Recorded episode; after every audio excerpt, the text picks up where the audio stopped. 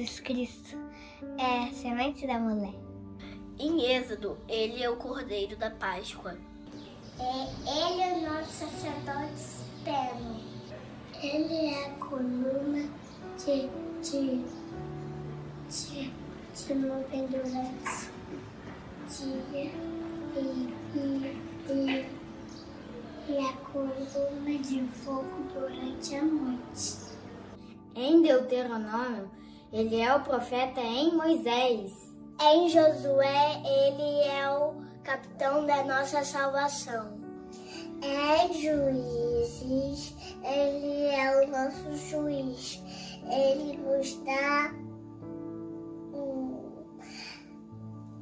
a lei. Em Ruth, é o nosso parente resgatador. Em primeira e segunda Samuel, ele é o nosso profeta confiável. Em Reis e Crônicas, ele é o nosso rei soberano. Em Esdras, ele é o construtor das muralhas da vida humana. Em Esther, ele é o nosso Mordecai. Em Jó, ele é o redentor eterno. Em Salmos, ele é o nosso pastor. Em Provérbios Eclesiastes, ele é a nossa sabedoria. Em Cantares de Salomão, ele é nosso amado noivo. Em Isaías, ele é o príncipe da paz. Em Jeremias, ele é o nosso ramo de justiça. Em Lamentações, ele é o nosso profeta lamentador. Em Ezequiel, ele é o maravilhoso homem de quatro faces. Em Ané, é quatro homens da família. Em Isaías, ele é o marido fiel casado para sempre com uma mulher pecadora. Em Joel, ele é o que batiza com o Espírito Santo e fogo. Em ele é o que carrega o nosso fardo. Em Obadias, ele é poderoso para salvar. Em Jonas, ele é um missionário. Em Miqueias, ele é um mensageiro dos belos pés. Em Naum, ele é o vingador da lei de Deus. Ele é o evangelístico de Deus. Aviva, ó Senhor, a sua obra no meio dos anos. Em Sofonias, ele é o nosso Salvador. Em Ageu, ele é o restaurador da herança perdida de Deus. Em Zacarias, ele é a fonte criada na casa de Davi por causa dos pecados e impurezas. Em Malaquias, ele é o filho da justiça, se erguendo com cura em suas asas. Em Mateus, ele é o rei dos judeus. Em Marcos, ele é o servo. Ele é o, ele é o filho do homem sentindo o que você sente. Ele é o filho de Deus. Em Atos, ele é o salvador do mundo. Em Romanos, ele é a justiça de Deus. Em primeiro Coríntios, ele é rocha firme. Em 2 Coríntios, ele é o triunfante da vitória. Em Gálatas, ele é a sua liberdade, ele te liberta. Em Efésios, ele é a cabeça da igreja. Em Bens, é sua alegria. Em Colossenses, ele é a nossa plenitude. Em 1 e 2 Tessalonicenses, ele é a sua esperança. Em 1 Timóteo, ele é a sua fé. Em 2 Timóteo, ele é a sua estabilidade. Em Filemão, ele é seu benfeitor. Em Hebreus, ele é sua perfeição. Em Tiago, ele é o poder da sua fé. Em 1 Pedro, ele é exemplo. Segunda Pedro, ele é o meio. Inspiração é segundo João, ele é o padrão. Em terceiro João, ele é a sua motivação. Em Judas, ele é o fundamento da sua fé. Em Apocalipse, ele é o rei vindouro. Ele é o primeiro e o último, início e fim. Ele é o criador de tudo. Ele é o arquiteto do universo. O melhor de todos os tempos. Ele sempre foi. Ele é e sempre será. Ele é o mesmo, imutável e nunca derrotado. Ele foi machucado, mas trouxe cura. Ele foi perfurado, mas alivia as dores. Ele foi perseguido, mas trouxe liberdade. Ele esteve morto, mas trouxe a vida. Vivo e traz vida. Ele reina e traz paz. O mundo não consegue entendê-lo. Os exércitos não podem vencê-lo, escolas não podem explicá-lo, e os líderes não podem ignorá-lo. Herodes não conseguiu matá-lo, fariseus não conseguiram confundi-lo. As pessoas não conseguiram detê-lo. Nero não conseguiu destruí-lo. Hitler não conseguiu silenciá-lo.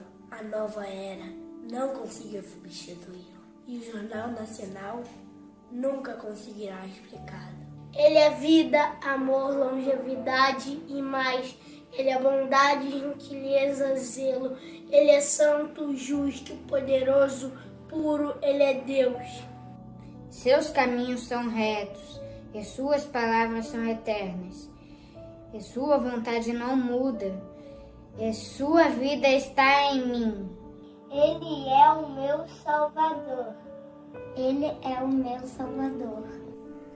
Ele é o meu guia. Ele é a minha paz. Ele é a minha alegria.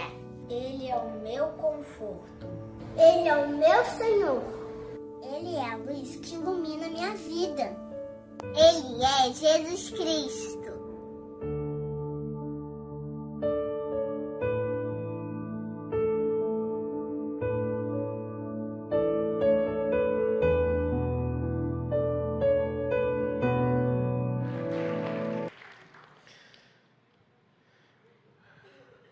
Mensagem já está dita, não é? Da boca das crianças, tu suscitaste força, e dos que mama, retiraste o perfeito louvor. E como Herodes tentou matar Jesus, a gente vê que ao longo de toda a história da humanidade, reis se levantam, líderes se despontam, conspirações são feitas, para tentar desviar o propósito de Deus para você e para mim. E no alvo, as crianças. Foi assim lá em Belém. Como Herodes não conseguiu matar Jesus ou identificá-lo no meio daquela cidade, seu plano foi sórdido. Vamos matar todas as crianças com menos de dois anos. Certamente assim, a gente chega nesse tal rei dos judeus na verdade, Herodes não tinha noção. Tinha apenas no seu coração a crueldade, a maldade de homens sem Deus, ou homens que acham que são a própria lei. Mas Herodes fazia parte de um plano, um plano cruel, um plano incansável, um plano de tentar barrar o amor de Deus para a humanidade. O texto em Mateus 2, a partir do versículo 13, continua a história dos magos. E que, na verdade, é a história de como o mal sempre conspirou contra o bem, tentando aplacá-lo, dando-nos a impressão de que ele prevalecerá, de que a pandemia vencerá, de que a morte triunfará, de que o medo dominará.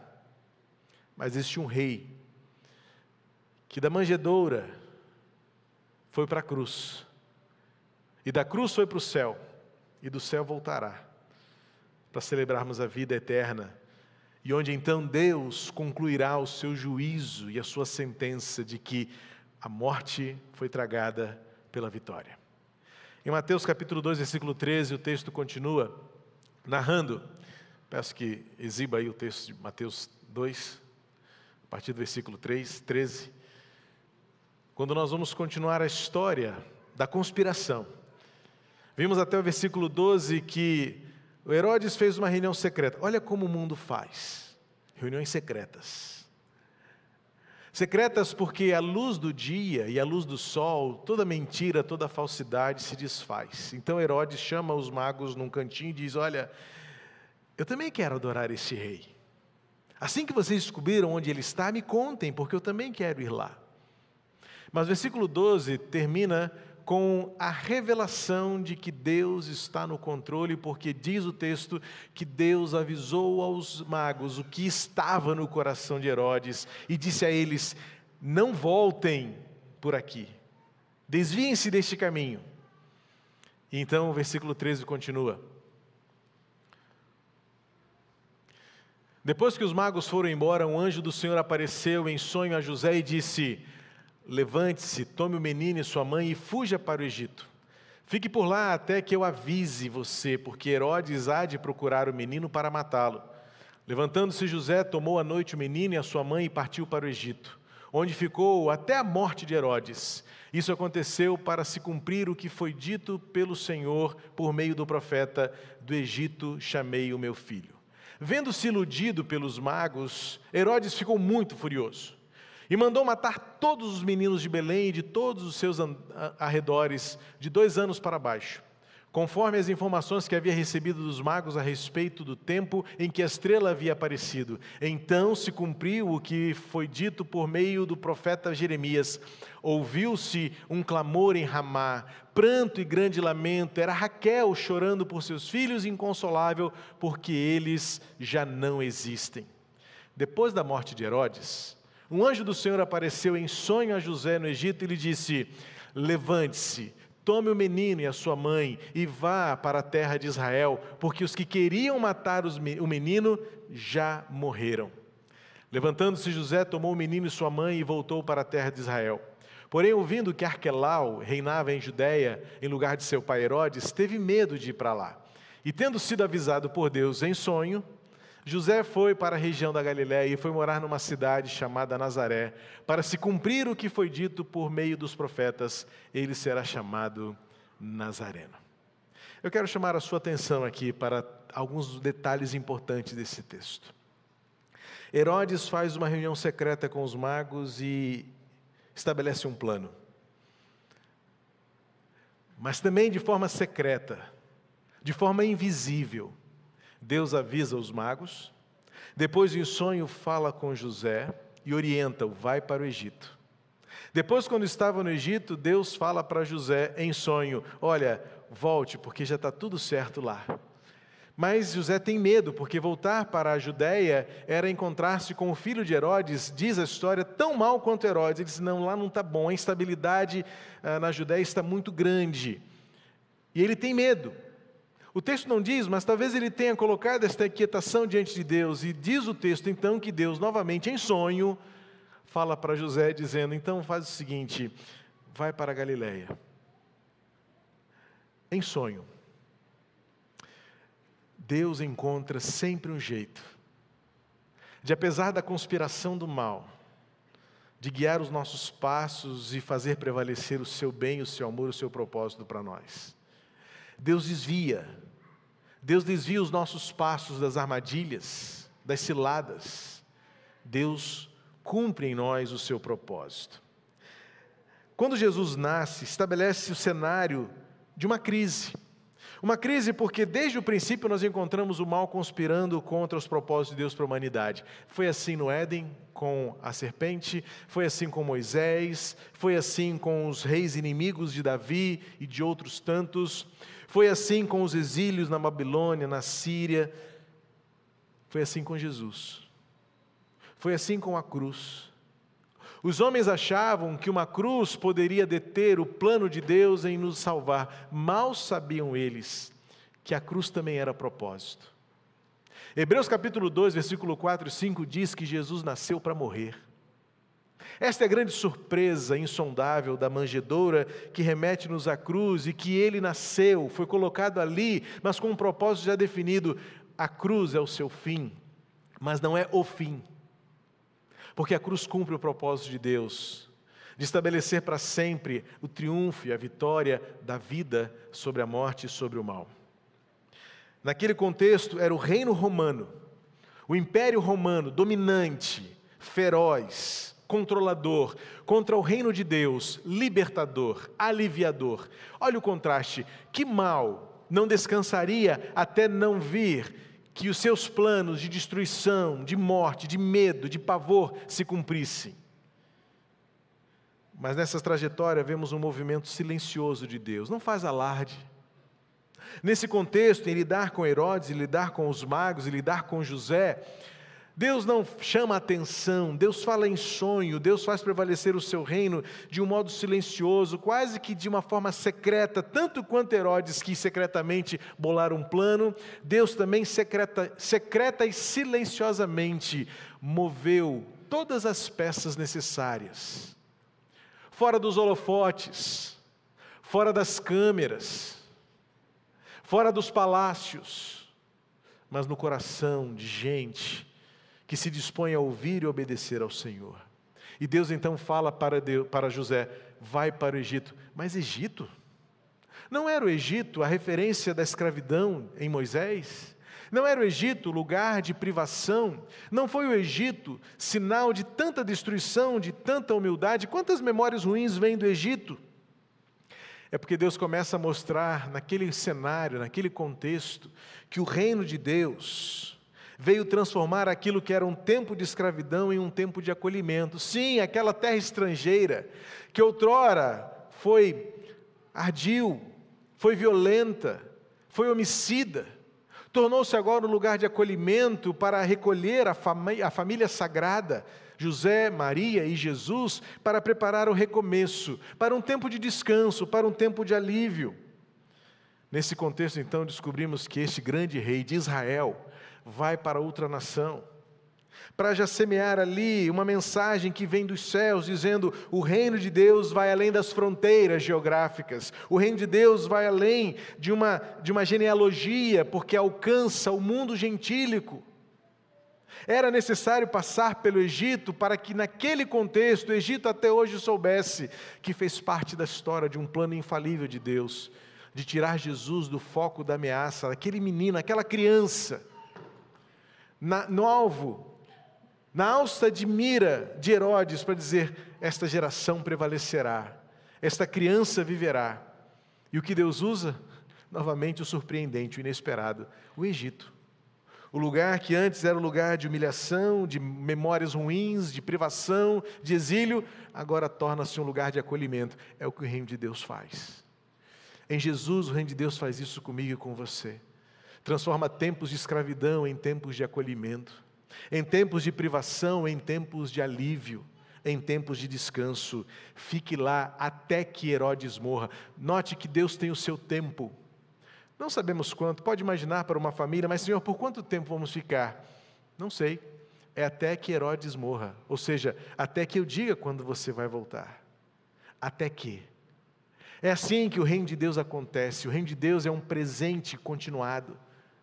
É isso que Deus está nos mostrando por meio desse cenário, onde não são mais os magos o foco da cena, não são mais os presentes que movem o coração do Senhor, mas é Deus dirigindo a história de forma silenciosa, de forma objetiva, de forma transformadora, e agora diz para José: fique aí até quando for necessário.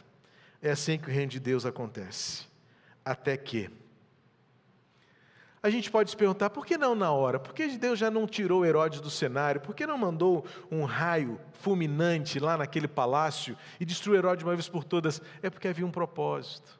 Um propósito que leva tempo, um propósito que não se adequa ao nosso relógio, às nossas expectativas, mas era necessário ficar no Egito, para que nós soubéssemos hoje que Deus transforma lugares áridos de escravidão em lugares de acolhimento, de alívio e de refrigério.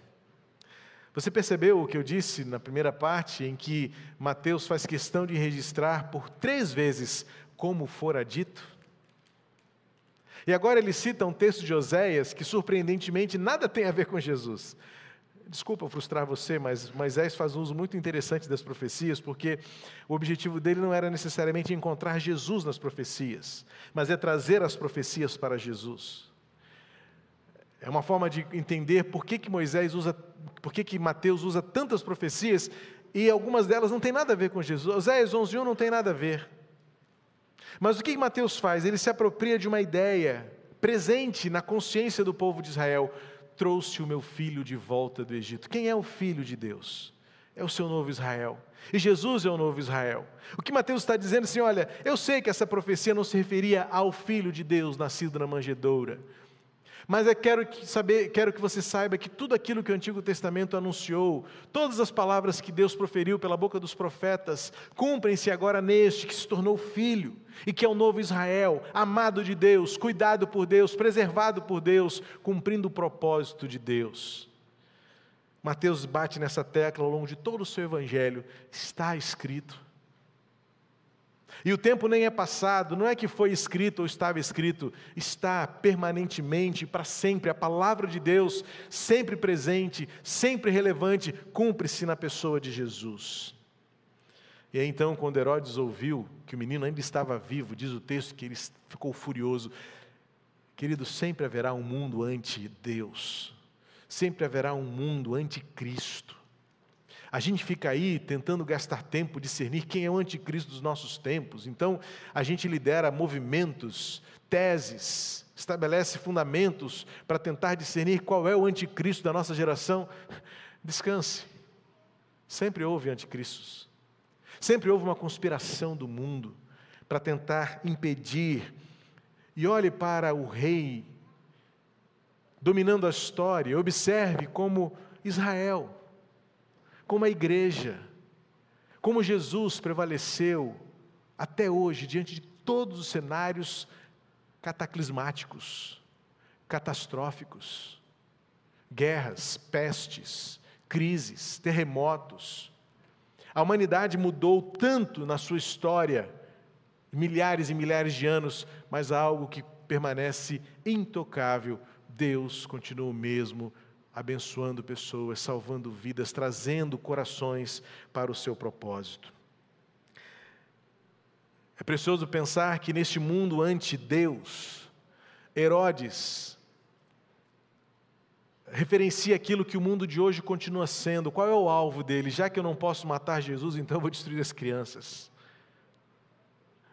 Eu vou tentar influenciar a pureza dessas crianças, eu vou invadir o coração dessas crianças e vou tirá-las do cenário, da cena. Pais, cuidem de seus filhos. Como José e Maria tiveram a sensibilidade de ouvir Deus falar e obedecer à voz de Deus diante de uma realidade totalmente surpreendente. Egito? Ficar aqui até quando? Mas o coração de dois, de um pai e de uma mãe, obedientes ao Senhor, foi o suficiente para preservar Jesus. Sem desmerecer o drama de tantas outras famílias que perderam suas crianças, mas revela que o mal sempre esteve presente, ele continuará conspirando. Ele continuará in, eh, intencionando, planejando, arquitetando ciladas de tal modo que uma geração acabe.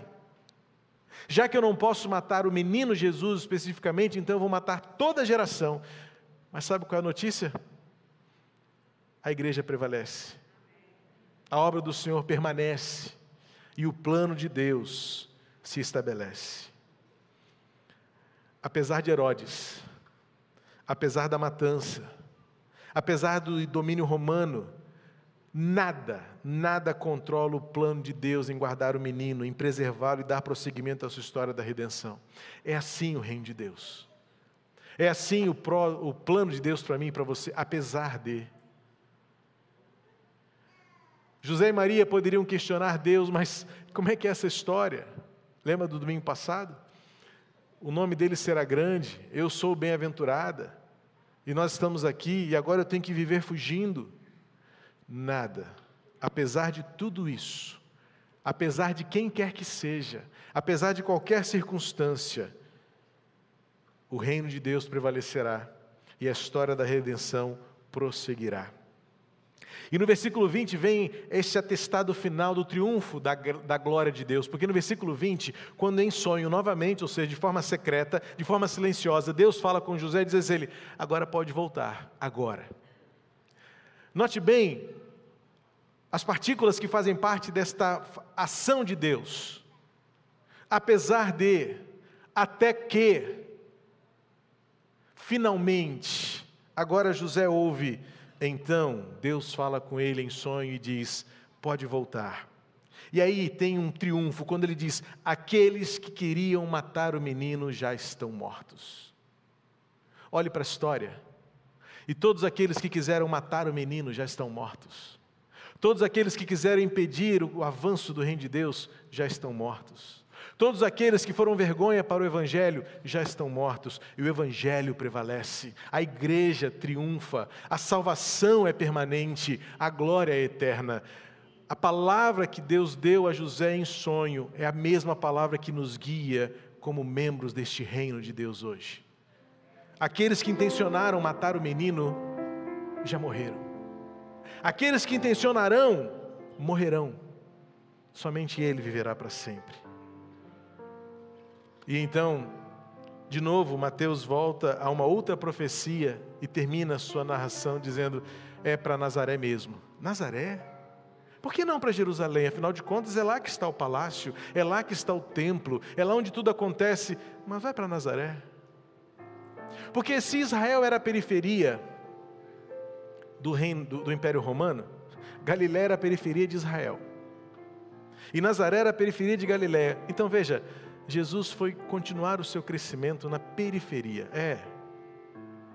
Por mais que você ignore isso, o menino Jesus cresceu lá longe, longe dos palácios. Não se iluda com os palácios. Jesus cresceu longe do templo, porque ele tinha outro templo para construir, que nada tinha a ver com Jerusalém. Então não se espante, não se iluda com a suntuosidade de templos feitos por mãos de homens. Jesus foi para Nazaré, porque Nazaré era o lugar menos provável, menos desejado. Mas era, por outro lado, também uma rota importante. Alguns estudiosos vão dizer que Nazaré era uma trilha comercial importante para a África, o extremo oriental, para chegar ao mar Mediterrâneo, uma cidade pequenininha, quase que de beira de estrada.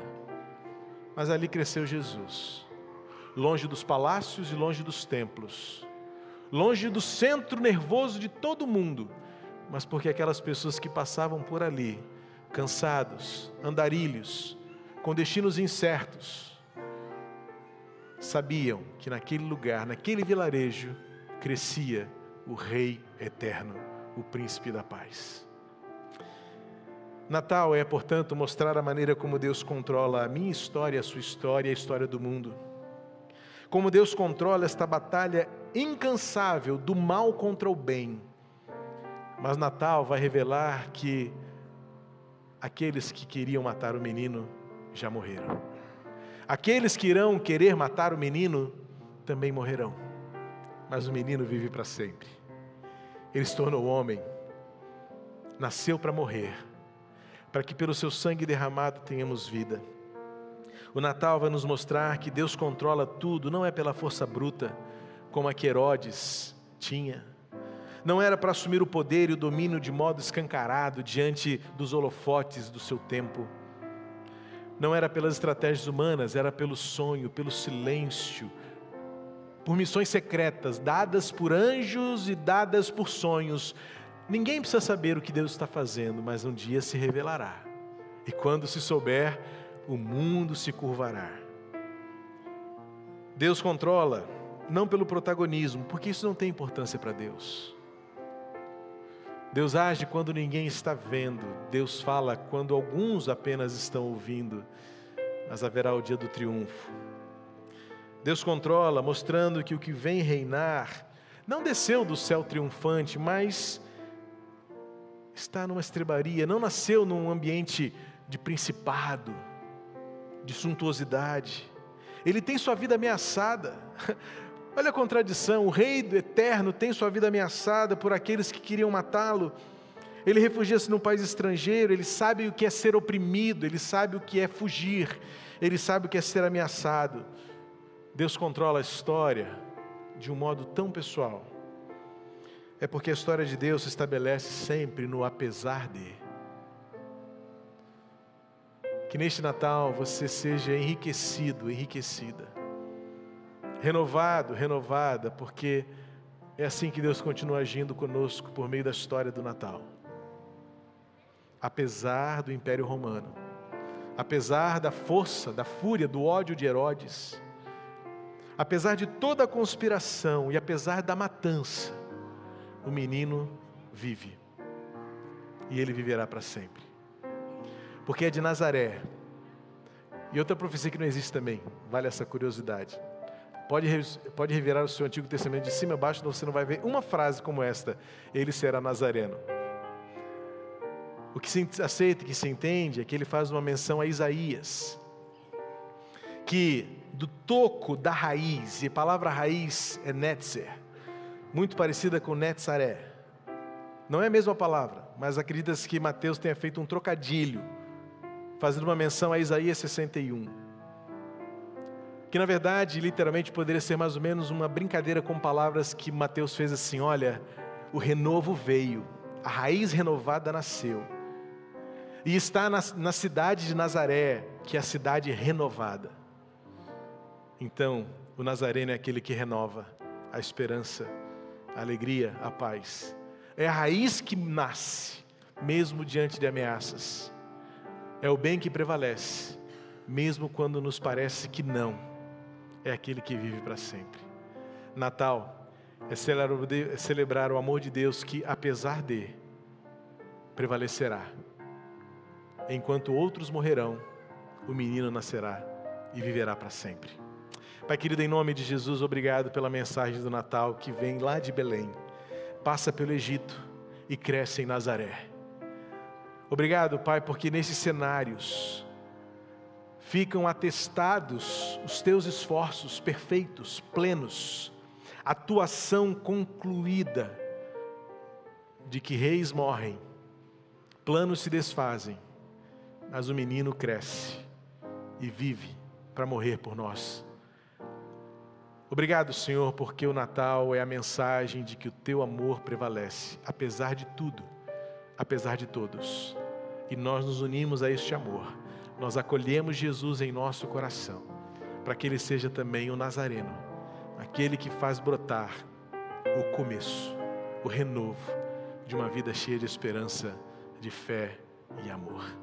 A ti toda honra, toda glória, Pai, porque é Natal. E celebramos então o teu amor por nós, revelado no menino, que nasceu, foi preservado, cresceu, para um dia morrer na cruz, cumprindo então o teu plano de prevalecer o bem e o amor por aqueles que amam a ti. Em nome de Jesus, o nosso Natal que eu oro. Amém. Amém.